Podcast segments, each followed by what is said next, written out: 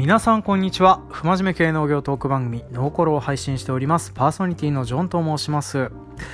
今回はですね、えー、ゲストさんはいないんですけれども、まあ、私一人でここ最近ひどい目に遭わされていることでおなじみの懇親会についていろいろとお話をしていこうかなというふうに思っております。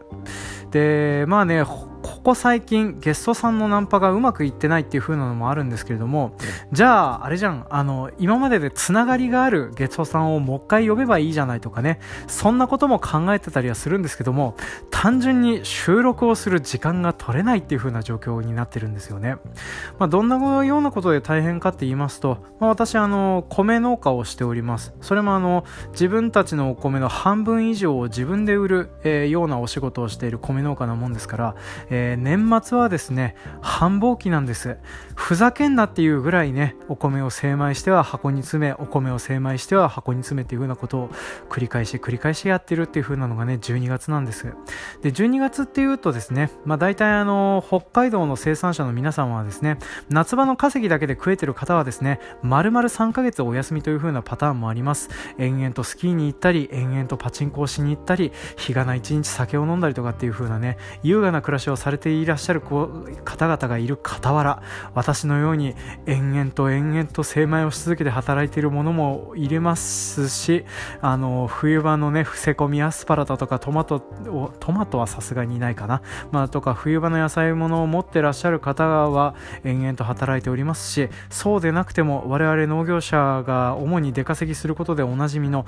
除雪作業という風なのにね借り出されてたりしますと。でそんなような形であの夏場よりは暇でしょっていう風なね、えー、ようなことをよく言われがちになるシーズンなんです。でそんなようなね皆さんどうせ暇なんでしょっていう風な発想をお持ちの方々がいっぱいいるおかげで、えー、私あの11月に入ってからですねとにかくあの懇親会というものに週2から3で参加させていただいているような状況が続いているっていう風なのがね、えー、ここ最近一番のつらみでございます。で今回はですねそのつらみについて、えー、3部構成でお話をさせていただこうかなというふうに思っております。まああのここ最近ツイッターやら何やら見ておりますとね、やれ忘年会はクソだの、行く意味がないだの、なくした方がいい風習だのとかっていうふうなことを言わ言われてたりしますと。で、まあ私自身もそういうふうなのね、とっても共感できる部分があるんです。まあとっても共感できる部分があるんです。あるんですけれども、まあなぜ行かなければならないのか、なぜ行った方がいいのかっていうふうなところをまず第1部でお話をさせていただきます。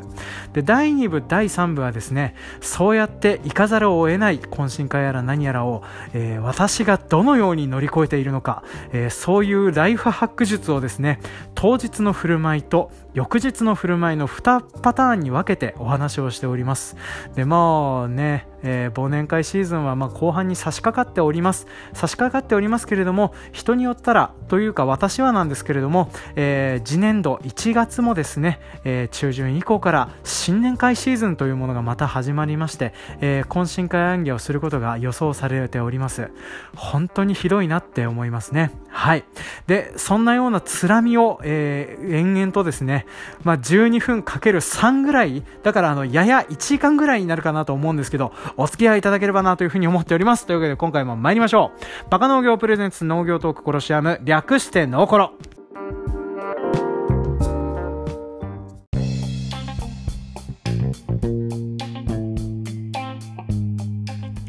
この番組は北海道の中心部、札幌市のちょっと東側にある江別市から青年農協者がお送りする不真面目系農業トーク番組でございます。えー、読みがいつもと変わってるのは正直なところ私一人だからでございますね。一応この番組はですね、ノーコロという風な番組でございまして、全国津々浦々の農業関係の皆様をお呼びして農業についてあれやこれやお話しするという体でお送りしておるんですけれども、まあ、ここ最近なかなか私のゲストナンパが振るわずですね、延々と一人で喋ることが多くなっていることのおなじみの番組となっております。この形式を変えるかどうかっていう風なことをね、軽く悩んだりするなど、するぐらいちょっと逼迫したような状況となっておりますね。うん。まあ、あの、なんとか時間を作って、昔のゲストを呼ぶとかそういう風なことを考えていったりした方がいいのかなって思ったりしている私が、えー、メインパーソナリティのジョンと申します。よろしくお願いします。私は、あの、冒頭でもちょろっとお話しました通り、北海道在住30代米農家をしております。よろしくお願いします。で、ここ最近なんですけれども、まあ、あの、の昨年よりはマシなような状況で懇親会に参加していただいておりますね。まあ、昨年はあの11月の第1週、月曜日から金曜日まで毎日懇親会という日々が続いておりましてね、えー、生きてるんだか死んでるんだか本当に記憶のないような時期を過ごしておりました。本当によくやったなって思っておりますね。はい。で、なぜこんなような状況になっているのかとかね、まあ、そういうふうなことをこれから第1部の方でお話をして、その後第2部、第3部の方ではですね、えー、皆さんがこういうひどい懇親会の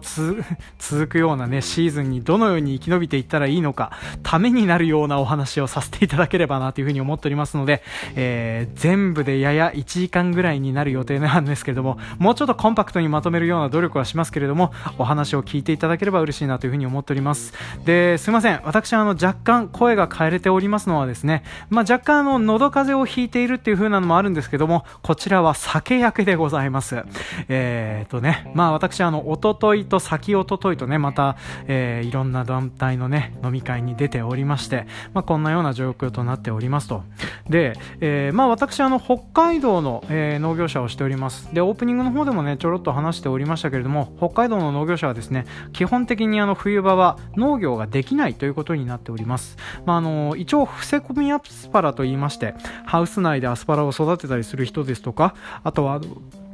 缶詰ほうれん草とかって言ってあのハウス内でまた同じように、えー、ほうれん草を作ったりとか、まあ、そういうようなことをされている。方もいらっしゃいますね。あとは地熱利用で木を、えーと、なんだっけな、マンゴーかなんか作ってる酪農家さんとかがいたような、あ、潰れたかな？ちょっと記憶がないですけど、えー、まあそんなようなところとかもあったりするんですけども、まあ基本的な北海道の農家はですね、冬場はほぼ冬眠時期に入っておりますと。まあなんですけれども、えー、夏場の稼ぎだけで食えてる人はものすごく暇ですし、冬場もお仕事をされている農家さんはすごく忙しいし、で、その中間っていう風なのがなかなかいないような状況でですねお互いにヘイトをためつつ、えー、この時期しか集まれないでしょっていう風なことで山ほど懇親会が企画されたりなんだりするような状況になってるんです。でそもそもなんでそんなに懇親会があるのっていう風なことになるという風な話なんですけども、まあ、単純に私が関わっているとかあの北海道の農業農業をしているとですね関わる団体っていう風なのが結構増えてくるんですね、まあ、増えてくるっつってもねこれはあのあれです。えーとそこの地域でその 収納されている方がどのような立場にあるかっていう風なのも影響するとは思うんですけれども、まあ、基本的にあの、なんていうのかな、えー、地域にいるとですね、いろんな役割事から逃げることができません。まあ、例えば我々あの地域の自治会ですとか、えー、それの上会っていう風な組織に出たりですとか、あとは農協の共済組合とかそういう風なことに参加させていただいたりですとか、まあ、農業委員会っていう風なのもありますし、土地改良区といってあの土地に関するなんかをね、お話したりなんだりするっていう風な団体もございます。で、その他ですね、えー、まあ、あの、いろんな、その人をね、やり取りするパートさんを集めたりする協議会ですとか、まあ、そんなような団体がね、山ほどあるんです。まあ、代表的なところで言えば、あの、私はあの、生産部会とかって言ってね、あの、特定の野菜の名前がついている、その野菜やら何やらを生産している団体の集まりとか、まあ、そういうふうなものをですね、まあ、担当している作物分だけ出たりして、まあ、それとは別にですね、自主的な参加を強要されていることでおなじみの農協青年部というふうな団体にも所属しておりますので、まあ、そちらのイベントごとについているバーターの懇親会に巻き込まれてね、えー、お金とかいろんなものを飛ばしつつ、なんとか生きているっていう風な状況となっているんです。で、こんだけあの懇親会やら何やらあってて、毎回言ってて思うんですけども、行く意味はねえなっていう風なのね、しょっちゅう思っております。意味はないのになぜ行くのっていう風な話はあるんですけども、行かないデメリットっていう風なのがね、実はあるんじゃないかなっていう風なのが、私自身は思っておりまして、で、そんなのは関係ねえよっていう風にね、無視ができる人でしたら、全然無視していただいていいことだなって私自身は思っております。ただ、私はですね、ちょっとあの、そういう風な、えーと、今現在自主的な参加を強要されている団体で中間管理職的な役割というかね、えー、先発して歩いていろいろ自分から出て行ったり呼ばれたりするような立場になっているおかげでですね、えー、呼ばれてしまった以上参加せざるを得ないというふうなことがありまして、まあ、ここ数年はですね、えー、行きたくもねえ飲み会から、まあ、行ってみたかった飲み会そしてあとはあの呼ばれてしまったがために無理くり参加している飲み会に加えて、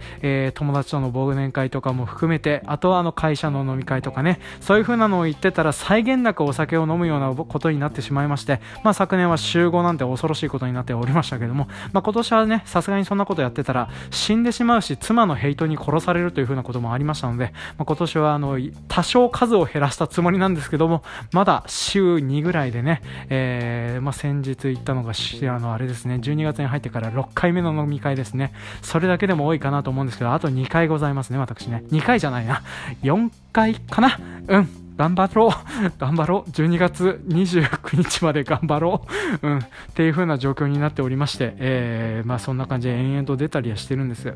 で、ここ最近あのツイッターやら何やら拝見しておりますとね、まあ、やれ忘年会なんて出る意味がないだろう、出ない方がいいよね。みたいになってたりはするんですけど、まあ、私あのその気持ちよくわかります。本当にあの、ね、出たくもないしあの職場のつながりとかねビジネスのつながりでそれ以上お金を生まない内輪の集まりって基本的に行く意味ないんじゃんって思うんですよね、まあ、特にあのそれが自費を払っていくようなものだったりしたらもうそれはね断った方がいいなって私自身も思っております。なんですけどまあ例えばこれがねおごりとかえー、全部会社持ちとか、そういう風なのがあるんだったら、まあ、会社内のね、ためにもね、1回ぐらいでは出てあげた方がいいんじゃないないかなって、えー、ちょっとね、経営側にそろそろ足を突っ込むようになるお年頃としては思ったりはするんです。まあ、するんですけれども、まあ、そうじゃない場合、えー、自費で参加を強制されるものとか、本当にあの、抱きすべきものですね。本当にあのーなんか、絶対に参加をね、どんどん拒否っていった方がいいものだなと思ってるんですけれども、まあ、私が参加させていただいている懇親会は大抵そういうような飲み会なんですよね。本当嫌になりますね。まあ、なんですけど、こういう風な思いでですね、なんででているかと言いますと、まあ、あの、ちょいちょい話してますけど、まあ、私、あの、役割で縛られていて、え、ー、と、お呼ばれしている関係で出ざるを得ない。出ると相手に失礼をかけるとか、あとは、あの、後々の禍根を残すとかっていうふうなことがあって、まあ、出ざるを得なかったりすると思う、するような状況になってるんですよね。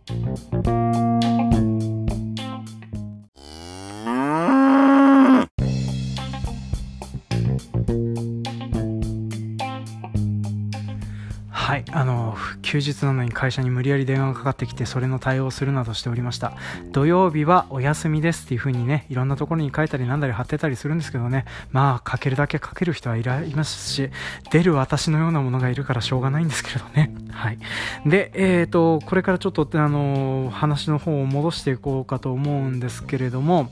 えーとどこまで話したっけ？まあえーとまあ、私の場合はですねとりあえずあの役割に縛られておりますと。で役割的なもので呼ばれているところをねブッチしてしまったりするとですね、まあ、加工を伸ばしてその団体の名前に傷をつけるとかそういうふうなことがあったりしてしまうので、まあ、そういうふうなのをねやむなく付き合ってやってたりするっていうふうなので、まあ、飲み会の回数が増えてるっていうのが私のここ45年のことだったりしますね、まあ、それ以外の場合はですね、あのー、最近はさすがに少なくなってたんですけども、えー、力を持っている人のなんであいついねえんだよっていうね、えー、そういうようなのが来るのが嫌だなっていう風なのがあったりして、まあ、そういう風なのを避けるためにもなるべく出るだけ出たりしようかなと思っておりますね。まあ、ただそういう風なのに脅されてきている時点で、そもそも渾身はできてないなっていう風なのね、しょっちゅう思っておりますけれども、まあ、あの、ここ1、2年の辛抱だなって思ってね、私はその辺で、なんとかあの、やってたりするようなものになってますね。で、あの、懇親会やら何やら、出なくてもいいっちゃいいのかなっていう風なの私しょっちゅう思っております。っていうのもあのこの辺って別にあの出る必要もないんですよね。まあ、出なくてもどうとでもなっちゃうっていう風なことをね、考えてもいいんですけども、出とくといいことがあるよっていう風なのは、あの、どうもこういう風なところでの、あの、慣れ合いとか、まあ、談合とか、まあ、そういう風なもので世の中は結構回っているっていう風なことをね、まあ、このぐらいのおじさんの年齢になってくるとちょっとよく分かってきまして、ひどくうんざりはしているんですけれども、まあ、それをような使うような側に回らないといけないよねってことはありまして、まあ、ここ最近はなるべく付き合うようにしてるっていうのはあります。で、こういう風なとところでフラッと出る話ですとか、ポロソッと出るようなことですとか、まあ、そういうようなことを拾っていくと、いろんな情報が見えたりとかね、えー、自分の組み立て、自分の役に立てたりっていうふうなことが結構できたりするんですけれども、まあ、そういうようなプラスの面みたいなものも若干あるっていう風なことはあったりします。ただ、お酒が飲めなかったりとかね、あの、無理くり参加するもんじゃないし、えー、本来だったらあの仕事に支障が出るぐらい懇親会を組んで、それに馬鹿正直に付き合う方がね、おかしいとは思うんですけれども、まあ、あの、いろいろとね、人間はあの、働いてたり生きてたりするといろいろとあるんですってことでね、その辺のことを、まあ、無理くり付き合ってるような状況となっておりますね。で、まあ、あの、私、今年はだいぶ数を減らしたんですけれども、まあ、それそれにしても数は多いので、えー、次年度以降はですね、ちょっと役割、また新しく、えー、と、いろいろついたりなんだりすることがあると思うんですけど、その飲み会の挨拶の際にですね、私はいろいろと事情がありまして、1次会で必ず帰りますっていう風な宣言をして回るってやったらどうかなって、ちょっと考えております。まあ、ここ最近私のつらみの中心はですね、2次会の後の3次会、3次会の後の4次会、4次会の後のラーメンっていうね、えー、そういう風なのにまで付き合わされてるからもっとひどい目に遭ってるんだなってことをね、えー、ここ最近ようやっと学習しましたので、まあ、まあ、次年度以降はですね、まあ、そういうような役割就任の挨拶の際には、一次会で帰るっていう風なことをね、片っ端から行って片っ端から帰るようにしようっていう風なことをね、ちょっとこう考えております。こうね、こうやってその、呼ばれなくなってきて、えー、た結果、まあ、あの、私の恐れているその、あいつなんでいねえんだよ、あいつなんで来ねえんだよっていう風なことにね、振り回されたらどうしようかなとは思ってるんですけども、まあ、ここ最近はもうそういう風なのに付き合うのがうんざりだって思ってたりするので、まあ、次年度以降はそういう風にしようかなとは思っておりますね。えっ、ー、と、なんか自分の話ばっかりになって恐縮なんですけど、まあ、とにかくあの、飲み会、出るといいこともあったりします。で、あと、出て、その、偉めの人とかそういう風な人に覚えてもらうっていう風なことで、道が開けたりなんだりするってこともあったりします。で、あと、全く出ないとか、全く何もしないとかっていう風なのは、あの、存在を知られないとか、なんていうの、コミュニケーションを取られないっていう風なリスクあるんじゃないっていうのはちょっと思ったりはするんですよね。で基本的にあの人間同士の関係って面倒くさいことしかないです。もうこれがあの何て言うかな。夫婦間だろうが親子間であろうが家族間であろうが友人間であろうが人とのつながりはとかく面倒くさいものしかないと思うんです。だからあの人によってあの面倒くさいものを切りがちになってる人とかいっぱいいると思います。私もあのプレイステーションとかねゲームのネットワーク上でのつながりは面倒くさいので片っ端から全員切ってるんですけれどもあの、まあ、人によってはそっちが中心という風な人もいらっしゃるでしょうし、まあ、あの何を大事にするかねあのご自分でいろいろ考えてもらってたりするした方がいいと思うんですけど、まあ、とにかく大事にしたいものに関してはとにかくあの手間がかかるんです。で手間がかかるってことはそれに付き合って何かしないといけないというようなことなので、まあ、やむなくねあの手間をかけない職場ならあの忘年会とか懇親会はぶっちしてもいいんじゃないって私自身は思ったりしてます。ただちょっとでも手間をかけた方がいいかなとか後々楽にした方がいいんじゃないかなっていうふうなことことを考えるんだったらそういうコミュニケーションを取るコストをね惜しんじゃいけないよねっていうふうなことが私の見解だったりはしますね。というわけで1番についてはこんな感じでまとめさせていただいて続きまして2番と3番懇親会に出ざるを得ない人のために、えー、役に立つようなチップスを話そうと思っておりますのでそちらの方もお付き合いください。というわけで第1部はこれにて終了です。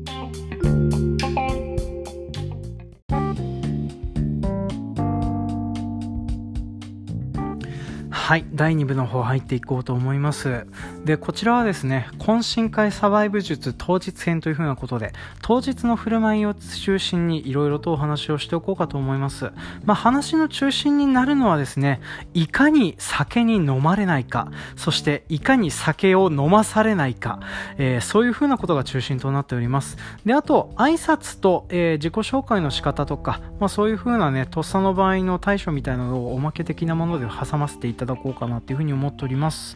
で、えー、どうしようかな。まあ、重要な話からしていきましょうね。まず、えーと、当日のお酒にいかに飲まれないかという風な対処法についていろいろとお話をしていこうかなと思っております。で、えーと、基本的にあのお酒を飲む際の対処なんですけれども、えー、この辺ね、ブーストドリンクっていう風なものはね、皆さんあの普段からよく使われてると思います。ウコンですとかそういう風なものとかね、いっぱいあると思うんですけれども、まあ、基本的にこちらのものはですね、オカルトです。効いてるかどうかっていう風なのはほとんどわかりません。まあ、私自身結構ね、あの、ウコンやら何やら飲んでたりするんですけども、あの、効いてるんだか効いてないんだかよくわかんないです。ただ、唯一効いてるなっていう風なことを感じるのはですね、えー、ソルマックとか、液キャベとか、そういう胃腸の働きを助けてくれる系統のやつですね。で私、あの、お酒を飲んでて結構お腹を下しがちになったりするっていう風なことが結構あるんですよね。まあ、ちゅうのも、お酒をガバガバ飲んで、えー、出てくる飯をガバガバ食べてっていう風なことをやってるおかげでですね、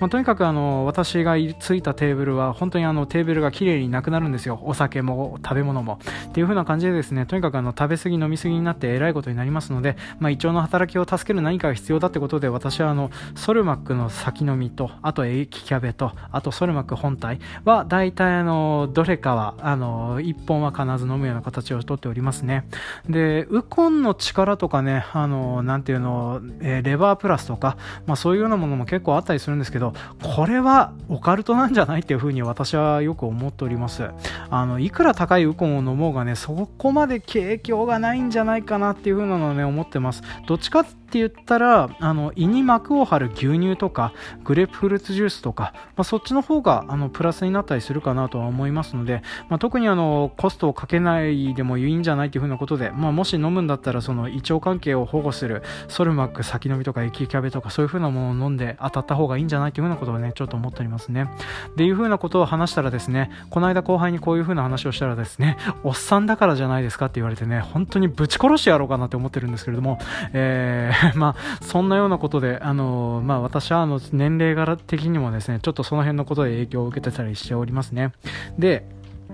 お酒を飲んでる際の注意なんですけども、まあ、この辺ね、まあ、特に話さなくても皆さんあの結構ね、見知ったりネットで見知ったりなんだりしてるとは思うんですけれども、えー、とにかくあのお酒を飲むと、お酒を飲んだ量と同じだけ水分を取るっていう風なことが大事だったりしますね。まあ、特に私最近やってるのはですね、えー、ビールを飲んだら、えー、1杯目の注文が終わった後ですね、ピッチャーでウーロン茶か、えー、お水をね、頼んでね、それをガバガバ飲みつつ酒を飲み続けるという風なことをやっておりますね。で、あの、人にそういう風なね、恣意的な行動にもなりますので、あ、この人にお酒を勧めたらダメだなっていう風なね、風なことをね、えー、人のいい人は察してくれて、酒を次に来なくなってくれたりするんですけども、まあ悪い人はね、無駄にあの、たくさん次に来たりするんでね、本当にぶっ殺してやろうかなっていう風なのをね、しょっちゅう思っております。で、えっ、ー、と、この感じでですね、まあお酒にいかに飲まれないようにするかっていう風なのは、まず事前準備が大事ですと。まあ、とにかくあの、胃に膜を張る、もしくはあの、胃の中にある程度物を貯めておくっていう風なことが大事ですね。で、最初の1杯とか2杯目とかのね、たくさん飲み切っちゃう前に、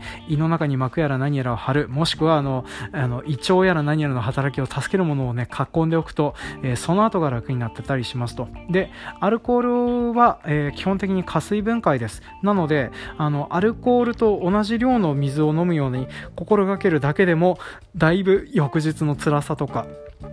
お酒の飲める量みたいなものは変わってくるのでね、まあ、この辺あんまりやったことないよって方はぜひちょっとお試しいただければなっていうふうに思っております。で、えー、飲み会での振る舞いなんですけれどもね、まあ、ここまではあのお酒をに飲まれないようにする、まずはあの対策方法の一つなんですけど、まあ、飲み会上での振る舞いでですね、えー、自分を守る飲み方っていうかあの振る舞い方っていうのがございます。で、ここ最近というかね、あの、まあ、いろんなところでハラスメント扱いされるとは思うんですけども、あの、俺の酒が飲めねえのかとかね、一気コールが巻き起こるとか、まあ、そんなようなね、地獄みたいな懇親会っていうのが結構あるんです。まあ、私は結構あるんです。で私は、あの、そういう風なところに参加させていただいてですね、まあ、仕事ま飲まされたり飲めかえ、飲ませ返したりとかね、そういう風なことをしながら、本当に玉の取り合いじゃって思いながらよくやってるんですけれども、まあ、あの、基本的にあの、この辺の一気コールや何やらはね、えー、巻き込まれないようにするのが一番なんですけども、巻き込まれてしまった場合の対策についてちょっとこれからね、いろいろとお話をさせていただこうかなと思っております。まあ、とにかく、あ巻き込まれてしまった場合というかあの人から酒を注がれたり継がれたりしてくる場合っていう風なのが結構ございますので、まあ、それについてちょっとお話をさせていただこうかと思います。でこれあの私の弟と話したあのキャバクラ乗り気じゃないキャバクラ会の方でも話しました。あのとにかく人が次に来なくなるようにするために違うドリンクを頼むっていう風なパターン、えー、まあ、それがあの結構ね、えー、今回の1次会の方でも大事だったりしますと。私はあの大体あの1杯目ビール。これはあの全員がね、ビール1杯目でお願いしますとかっていう居酒屋よく多いと思うんですけれども、まあ、そういうようなところで大体あの1杯目のビールを飲んだ後、違う飲み物を頼みます。で、頼むと、えー、他の人方がですね、ピッチャーでビールを持ってきたりとか、えー、瓶ビールを掲げてきたりしても、えー、キャンセルできることができるってことがありますので、まあ、そういう風な感じでですね、持ってるものを変えるようにして、継がせないようにするっていうのがまず大事だったりしますね。で、えー、それ以外に、まあ、さっきも話しました通り、えー、一気コールが湧き起こるとか、えー、と、俺の酒が飲めないのかおじさんとかっていうのが結構あったりするんですけども、まあ、こちらの場合はですね、えー、戦法的にはとっても単純です。人を呪わば穴二つ戦法でいきます。えー、基本的にはですね、一気コールをするっていう風な人は大体決まっています。決まってるので、最初の一声を上げたやつに投げ返すのが一番筋だと思いますね。まず一気コールで自分が飲み終わった後、今度は一気コールをしたやつの名前を挙げて1コールをもう一回やってその人に飲ませるっていう。で繰り返しそれをね3人分か4人分を繰り返しますとその人から1コールが湧き上がらなくなるようになっていったりするんですよね、まあ、そういう風な感じでですねうるせえやつをまず黙らせるために酒をとにかくしこたま飲ませるようにするっていう風なことが大事な戦法の一つだったりしますね。そしてあとえっ、ー、とあれですね俺の酒が飲めねえのかおじさんです。ね、まあ、この人の場合はですね厄介だったりするのでまああのとりあえず1杯目は付き合ってでついで飲んだ後相手にもついで飲ませるようなことをやりましょう。これが先輩だろうが何だろうが気にしないでね、いや、どうぞどうぞっていう風なことでね、押し強くは押し上げてください。あの、とにかく注がれたからといって、こちらが飲む、飲んでやる必要もないっていう風なのをね、えー、やる必要あるので、まあ、とにかくあの、その相手にどんどん飲ませることによって自分の身を守るっていう風なことをやるといいかなっていう風にね、私は思ってたりはします。まあ、ただ、あの、自分がね、土新人とか、あの、一番下っ端みたいな立場でそんなような状況になっちゃった場合、それはですね、えー、コップに入れてちょっと飲んで、あとは隙を見てグラスをすり替えるですとか、えー、そんなことを考えてうまいこと逃げていただくほかはないですね。あとはそういうおじさんがいるかどうかっていう風なのを先輩社員やら何やらからに確認してその人から逃げ続けるっていう風なことをねやっていただければいいかなっていう風に思っておりますね。はい。でえ、ー、とこんな感じでまあ当日そのお酒を継がえっ、ー、とお酒に飲まれない方法とお酒を継がれない方法についてはお話ししました。でこの後ちょっとあの飲み会でまあ、ありがちなことの対処法についてさらっと教えておこうかなと思っております。で、よくあるのがですね、とっさに挨拶をしてとか自己紹介でなんかみんなの前でやってとかって言われるパターンがあると思うんですけども、まあ、何にも考えてないよっていう風に、ね、なって困っちゃう人もいると思うので、まあ、それの対処法みたいなものをさらっとお話ししておきます。でまずあの自己紹介ですね、まあ、あの移動したばっかりとか初めて入ってきた人とかねよく飲み会とかであの自己紹介してなんて言われたりしますけども、まあ、それで話をするようなねテンプレートの一つとしては覚えておいておくといいなと思っておるのが、まあ、基本的ににあの自分の情報についてまずお話をします。名前所属あとはやっている仕事で主に担当していることとか、まあ、その役割の中でどのような役割あその団体の中でどのような役割を果たしそうにようになるのかっていう風な抱負みたいなものについてお話をするといいかなと思っております、まあ、そういう風なことをしておくためにあのしておくとですね周りの受けが良くなったりなんだりするかなっていうふうにも思うので、まあ、そういうふうなことを話しておくといいかなと思っておりますね。で、えー、それ以外に1個やっておくといいかなと思うのが、1個キーワードみたいになるフレーズを入れておくといいかなと思います。まあ、例えばあの趣味で何かをやっていますとかっていうのがまあ代表的なやつだったりしますね。まあ、その自分を表すような、なんか特に、えー、これっていう風なものについて一つ話しておくと、皆さんそれをきっかけに話しやすくなるっていう風なことがあったりなかったりします。あのー、私のあの農協青年部の後輩でですね、えー、ド M キャラをそこで話してしまったばっかりにですねいじられ方が大変かわいそうな感じになってしまった方がいらっしゃったりします、まあ、なのであのちょっとね出す話題については気をつけていただければなっていうふうに思うんですけれどもまあいろいろとねいじっていただけると楽しいこともあるんですけどもね、まあ、なかなかのその辺のワードについては気をつけて話をしていただければなっていうふうに思っております。であとあのちょっと立場が偉めになってくると乾杯の挨拶ですとか締めの挨拶ですとかあとはあのなんていうかな始まる前のなんかあのそういう長ったらしい挨拶とかをお願いされたりすることがあると思うんです、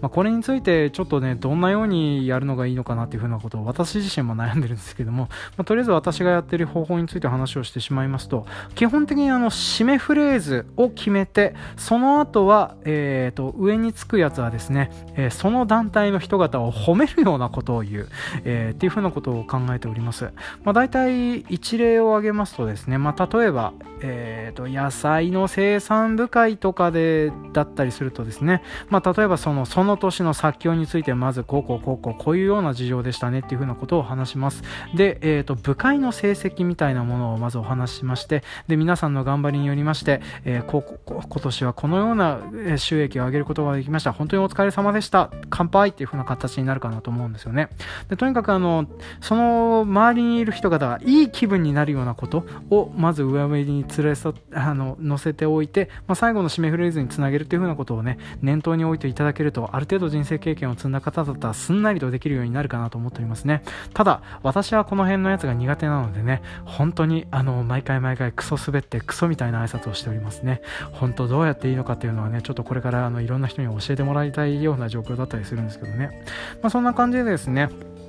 まあ、お酒に飲まれない手段お酒を継がせない手段そしてあとはあの挨拶やらないにやらのおまけをして、えーとまあ、これについて付け加えるんだでしたらですね、まあ、当日、まあ、あの振る舞いとかですね、まあ、これはあの私の年齢的なものもあるとは思うんですけどとにかくあのたくさんの遅い時間までね飲んで付き合って歩くというのがしんどくなってきてあと締めのラーメンを食べたくないっていう風な状況になってきておりますね。あのまあつうかねどの年代でもそうだったなって思うんです。締めのラーメン締めの寿司を食うとね翌朝後悔することしかないんです。体重も増えるし、えー、朝ごはんは食べれないし体が重いしっていう風なこともなりますのでね、まあ、なるべく締めは食べないようにするのがいいのかなっていう風なことを付け加えて第2部の方は締めさせていただきたいと思います。というわけで最後、えー、翌朝どのように生き延びていったらいいかっていう風なお話をこれからしていただこうとしていこうと思いますので、まあ、よかったら続けて聞いてください。はい。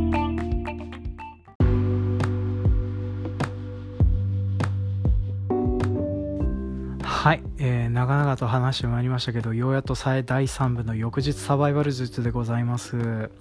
で、翌日サバイバル術はですね、えー、基本的にあの飲み会終了後から始まります。あの、翌日の対策をね、いろいろとっていただくとですね、まあ、その後の家族とか、あの、翌日働きに出る職場とか、まあ、そういう風なものの対応が柔らかくなるという風なね、ライフハックをいろいろとお話をさせていただこうと思います。まず、えー、翌日というか、あの、飲み会とか何やらが全部終わりましたっていう風になった場合にですね、買って帰ってお方がいいものがね、いくつかございます。まあ代表例がですね、お土産でございます。あの、ご特にね、えー、お子さんがいるとか、えー、奥様がいるとか、旦那様がいるとか、まあ配偶者を置いてきてしまっている場合なんかはですね、こういうお土産のあるなしで、あの、翌日以降とか、まあそれからあの、懇親会やら何やらに出るたびの対応っていう風なのがね、如実に違って見えるっていう風なのをね、私、あの、体感で、えー、思っております。で、これをやってるかどうかで結構あのなんていうのあの飲み会に出やすさっていうのも結構変わってくるかなとは思っておりますので、まあ、ちょっとあの無理やりにもなんか用意して買って帰るっていうのがいいかなと思っております。で特にあの私あの例えば子供の頃とかね父親が夜遅くまで飲んで帰ってきた後で寿司折りとかなんかを買って帰ってくるとあの翌朝あお寿司があるってことでね喜んでバカバカ食べてたっていう風なことがね小学校高学年ぐらいまで続いておりましたので、まあ、子供が小さかったら結構その手のやつはね聞いたりしますね、まあ、私もあの札幌のすすきのとかで飲んだりするとですね、まあ、終電で無理くり帰ってこようとすると、まあ、札幌駅の構内のミスタードーナツがあの投げ売りみたいなのやっておりますのでね、まあ、それを買って帰ると、まあ、娘は大喜びでね私はあの飲みに出たりするとお父さんドーナツ買ってくるんじゃないかなっていうふうなことをね、えー、妻に延々と話してるっていうふうなことを最近聞いてたりしますね、まあ、というふうなことであの妻にはあんまりミスタードーナツねたくさん買ってきすぎてあの飽きられてるんですけれども、まあ、娘には大体好評だったりしますと。でとにかくあの特にね札幌とかそういう都市部とかだと結構遅い時間までやってるお土産屋さんとかっていうのは結構あったりするんですよね。まあ、札幌だと私あのよく行くのが夜のしげパンって言ってね、あの深夜営業のパン屋さんがあるんですよね。まあ、そこのパン屋さんがまあまあ美味しいのと結構あの商品的にも面白かったりするので、であの買って帰ると割とあの妻にも好評だったりするのでそこで買って帰ってしますね。まあ、あとはサムライプリンとかっていうね、プリン屋さんがね、深夜営業というかね、まあ、あの1時か2時ぐらいまでやってるプリリン屋さんがあったりして、まあ、そういう風なところも見繕って買って帰ったりしますと、まあ、この辺はね割とあの夜のお姉さんに話を聞くとね詳しかったりするので、ね、まあ、そういう風なのを教えてもらいつつ、まあ、なんとかやっていくとあの翌日以降の奥さんとか家族の対話が変わってたりするのでねやるといいですね、まあ、あと最悪あのコンビニのスイーツとかでもよかったりします、まあ、最近ちょっとね高めのやつ、えー、ローソンだとうちカフェスイーツ的なやつですとか、まあ、セブンイレブンとかでもそのセブンイレブンいやセブンイレブンプレミアムとか、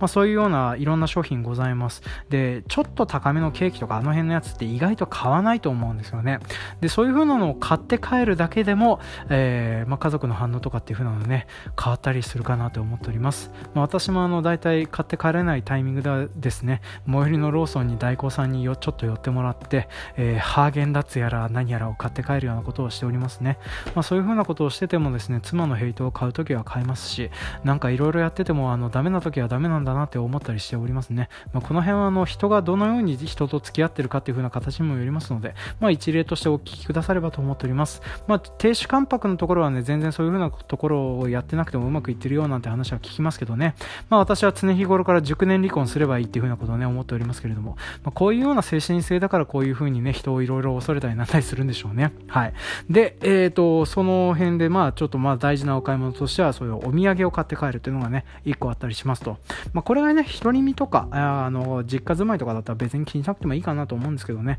まあでも実家住まいでも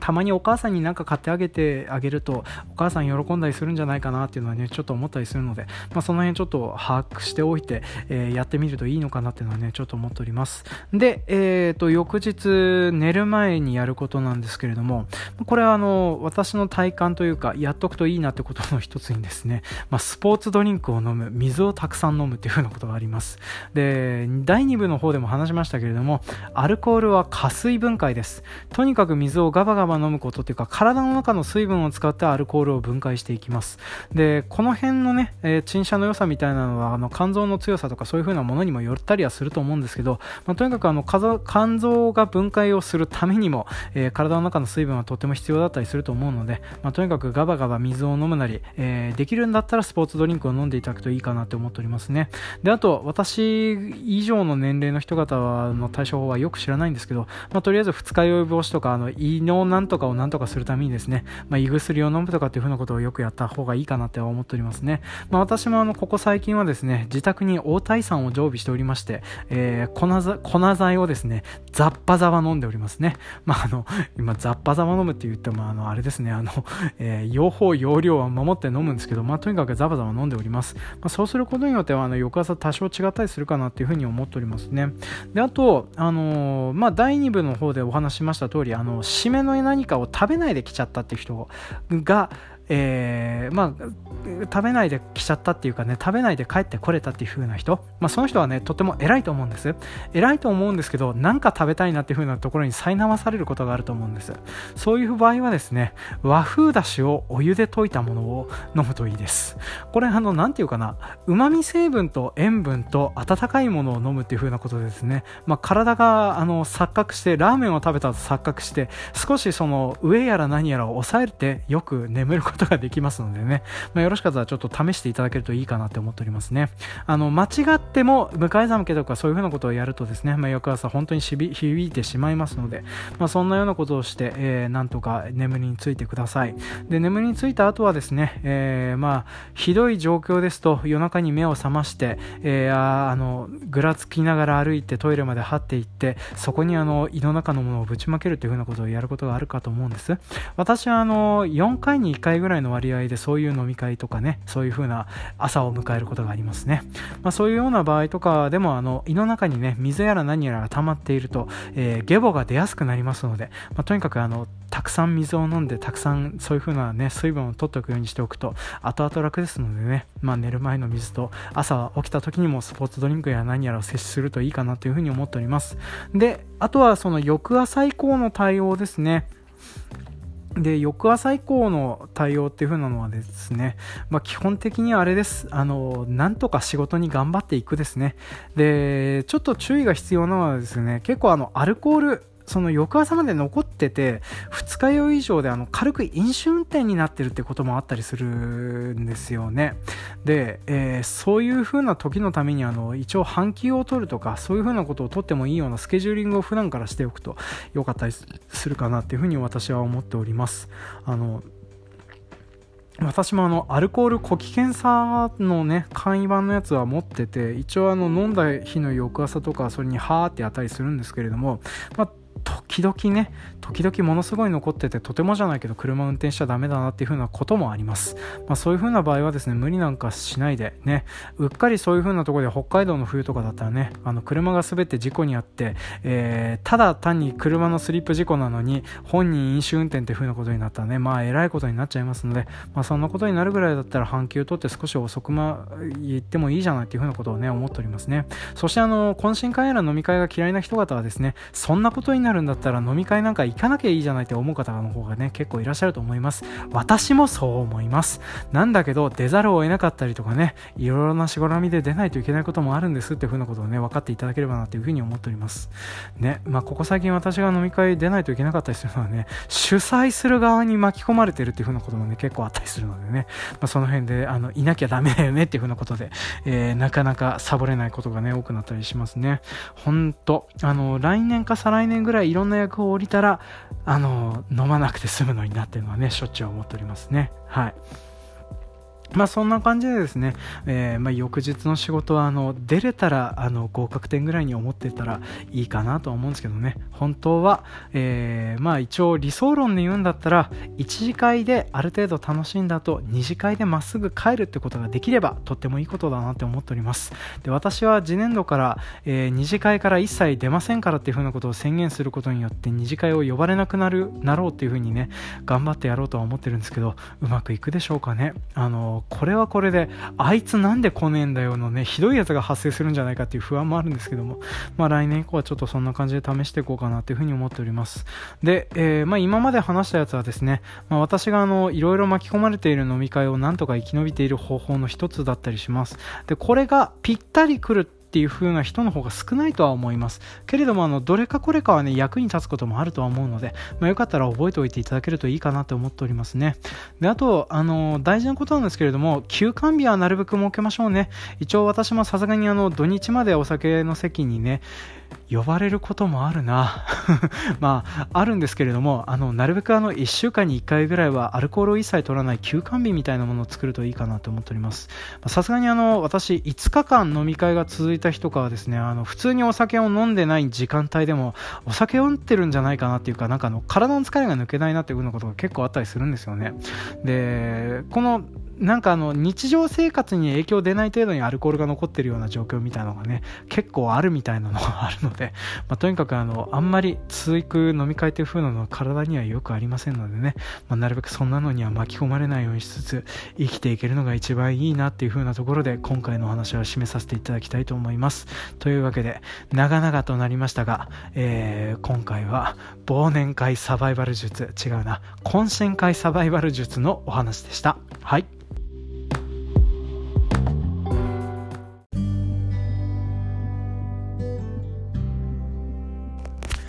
はい、今回もお聴きくださいまして、誠にありがとうございます。当番組への感想コメントは、Twitter ハッシュタグ、ノーコロとつけてつぶやいてください。Twitter やってないよという方は、メールアドレス、ノーコロ gmail.com までメールを送りくださいますようお願いします。また、当番組の公式 Twitter アカウントをフォローされていない方、番組の影響力拡大、ゲストさんのナンパ成功率向上のためにも、当番組公式 Twitter アカウントをフォローしていただくようお願いします。公式 Twitter アカウントの方では、こんな配信しましたよという風なね、配信ツイートが流れてきます。でそちらはですね大体あのプロフィールのトップに固定されておりますので、まあ、よろしかったらそちらの方ですねリツイートなり拡散なりなんかしていただけると大変助かります。で定型文的なところを暗唱したところで来ているお便り読まさせていただきます。まずあのこの間、えー、ちゃんと配信させていただきました。あのコメアンさんのゲスト会に来てました、えー、コメントを読み上げさせていただきますね。でいつもコメントくださるトリフィドさんありがとうございます。そういえばあのトリフィドさんにお礼言ってなかったな。あのー、いただいた、えっ、ー、と、名前が出てこない。あの、ガトーショコラ的な美味しいやつ。あの、とても美味しゅうございました。あのー、私、なんかもうちょっと2本か3本ぐらい食べたいなと思ってたんですけど、ほとんど娘に爆ついて食べられてしまったのでね、私あんまり食べれてなかったんですけど、まあ、とても美味しく食べられました。本当にありがとうございます。で、えっ、ー、と、コメント読んでおきますね。えー、ジョンさん、米ンさんのお話を聞いている最中に、そういえば、曽祖母の家が米国店だったと走馬灯のように思い出しました。お米よりプラッシーの記憶が濃いです。ググったら令和が現在、お店は存続しているようでした。親戚をググる日が来ようとはっていう風なね、コメントいただきました。ありがとうございます。プラッシーって何ですかね？ちょっと今ググってみよう。プラッシーって何？あ知らない。えー、っとですね。ハウスウェルネスフーズが日本で販売しているオレンジ果汁入り飲料であるっていうね。あーあのこういう風な自販機が売られてるんですね。これあのどっかローカル的なやつなんでしょうかね。あのこちらでいうとこのネーポンとか、えー、そういうような類のやつなのかなと思うんですけれども、えー、こちらでは全く飲まれることのない飲み物ですね。へえはい。あのコメントありがとうございます。まあでも米国店さんねここ最近あの数も減っててちょっとあの私もあの関わりたいなとかね興味はあったりするんですけどね。まあなかなかちょっとコネクションがなかったりするのであの米庵さんがその一部のの方でも話しておりました。その米国店さんと販売側のバイヤあの売る人型、えー、農協さんやら何が出てる回とかねああいうのってどうやって刺さり込めばいいんでしょうね。ちょっと興味はあるんですけどね。まあはい。まあなんかちょっとこれを聞いてて米国関係の人方 もしいらっしゃいましたらちょっとコメントいただけると嬉しいですね。はい。でえっ、ー、と他コメントいただいております。あこちらのノーソロとかのコーナーですね。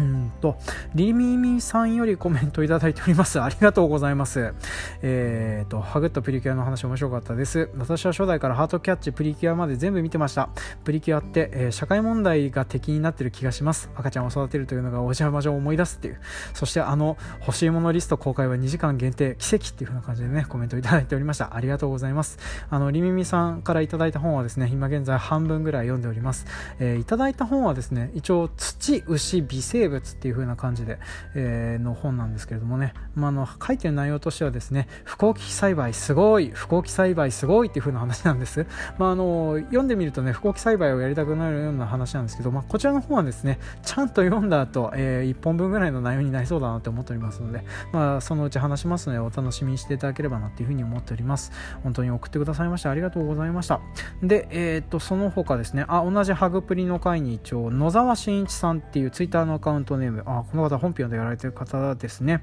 えー、ポッドキャストでプリキュアの話題をあまり聞かないので聞けてよかったっていう風なね、コメント いただきました。ありがとうございます。プリキュアの話題やってないんですかねなんか、もっとやってて叱るべきなイメージはするんですけどね、まあ、やっぱりあの、その、ポッドキャストを配信するような年齢の人方って逆にプリキュアを見なかったりするんでしょうかね。まあ、プリキュアの対象年齢は、あの、そのプリキュアの回でも話しました通り、女児とおじさんなのでね、まあ、その、おじさんがいかにプリキュアを見てないかっていう風な感じなので、ちょっとっとあれだなと思っておりますけれどね。はい、あのこの回に関してはあの落書きの黒さんが配信されております。あのよそじの妄想の方でもねあの私に対するなんかアンサー的なやつを配信されてましたけどね。そっちの方についてはですねちょっと違うって思っているあたりはしますね。延々とあのハグがいかにあの護身術として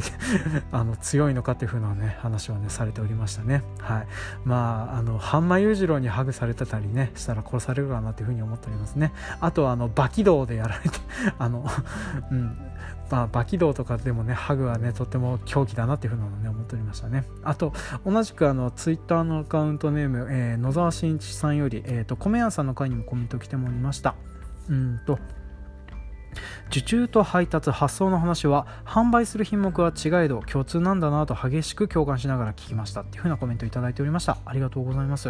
まあ、この方ちょっとプロフィール見る限りね、まあ、ちょっとそういう何かしら配送をするお仕事をしてそうだなっていう風なのでね、えー、読み取れましたので、まああのまあ、この辺ね配達やら何やらすることに関しては結構共通する部分はあるんだろうなと思っておりますね。でこの辺のねルーチン的な部分をねちょっとね共有したり話したりしたいなって思う思うことあるんですけども、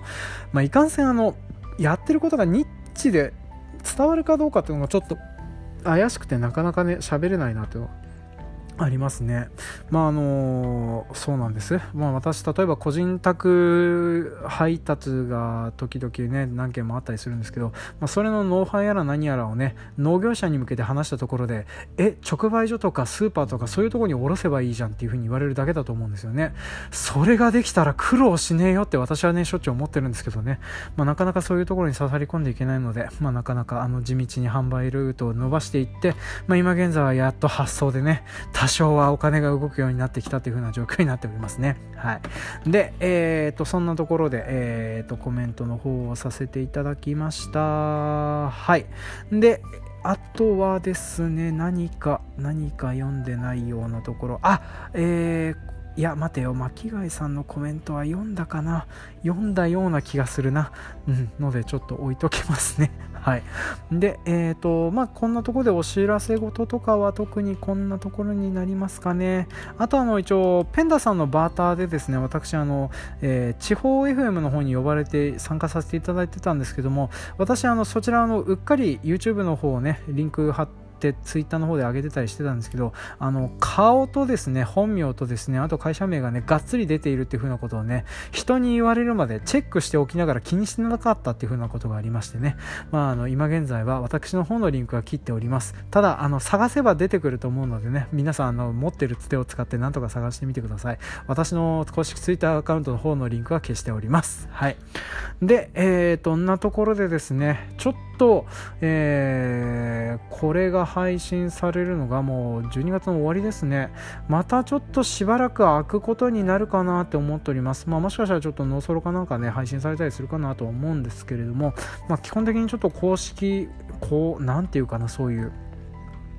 通常の配信を撮るっていうのが結構今現在しんどいような状況となっております。まあねなんか娘がちょっとね中途半端に大きくなってきたおかげで本当に手が離せなくなっちゃってるのがね困ったもんだなと思っておりますね。本当赤ちゃんの置物の時代はねワンオペで意外と対応できたなって思うんですけども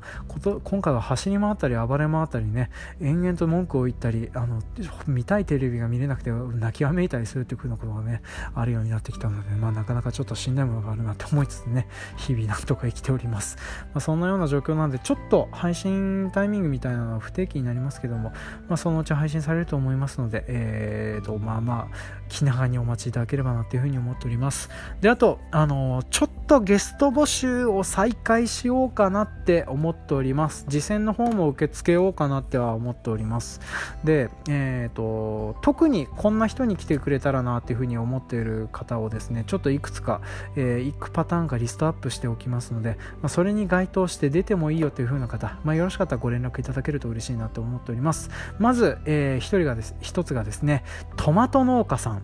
あのトマト農家さんとかねトマト栽培とかって、まあ、のあの農業関係でね王道みたいな風にねここ最近のウェブメディアとかでねよく見て知ってたりするような感じになってたりすると思うんです。なんですけれども一周回ってよくわかんないよねって私自身は思ってるんです、まあ、なのであのトマト農家さんで、まあ、今現在農閑期に入っててあの出てやってもいいよっていう風な方当番組の公式ツイッターアカウントのダイレクトメールをいただけると嬉しいなという風に思っております。であと,、えーと、候補としてはですね、まあ、慣れ初めコーナーで出てくれる、えー、農家の娘もしくはえー、嫁入りに来て農業をしている女性の方もしいらしましたらちょっとお話をね聞かせてもらえると嬉しいなと思っております。でまあ慣れ初めについて話をしてもらうんですけれども基本的にあの旦那の愚痴を延々と言ってもいいです、まあ、どっちかというとそういう風な話を聞きたいなって思っておりますので、まあ、該当する方いらっしゃいましたら完全匿名で対応いたしますので、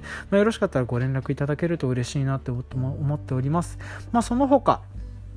農業に関連する仕事をしている。例えば市場で働いているとか、えー、普及員をしているとか農機具メーカーで働いているとか、まあ、そういうようなところで引っかかりがあるような方でね、えー、ラジオを当番組を聞いていらして、えー、よかったらコメントをくれると嬉しいなというふうに思っております、まあ、ちょっとねそういうふうな方を見繕ってちょっとあのもう一回あの番組ちゃんとできるような形を取っていきたいなと思っておりますので、まあ、よかったらご協力いただけると嬉しいなというふうに思っております。であとねあの最近思ったんだだけどね Twitter をフォローしてくれたりいいねをつけてくれたりするからといって別に当番組を聞いてたりねコメントを見てたりするわけではないんだなっていうふうなことをここ最近痛いほど思い知りましたのでね、まあ、ここ最近はちょっともうちょっとあのナンパをする方針をだいぶ変えていこうかなっていうふうに思っております。はい、まあ、なんで、えーと、これからまあ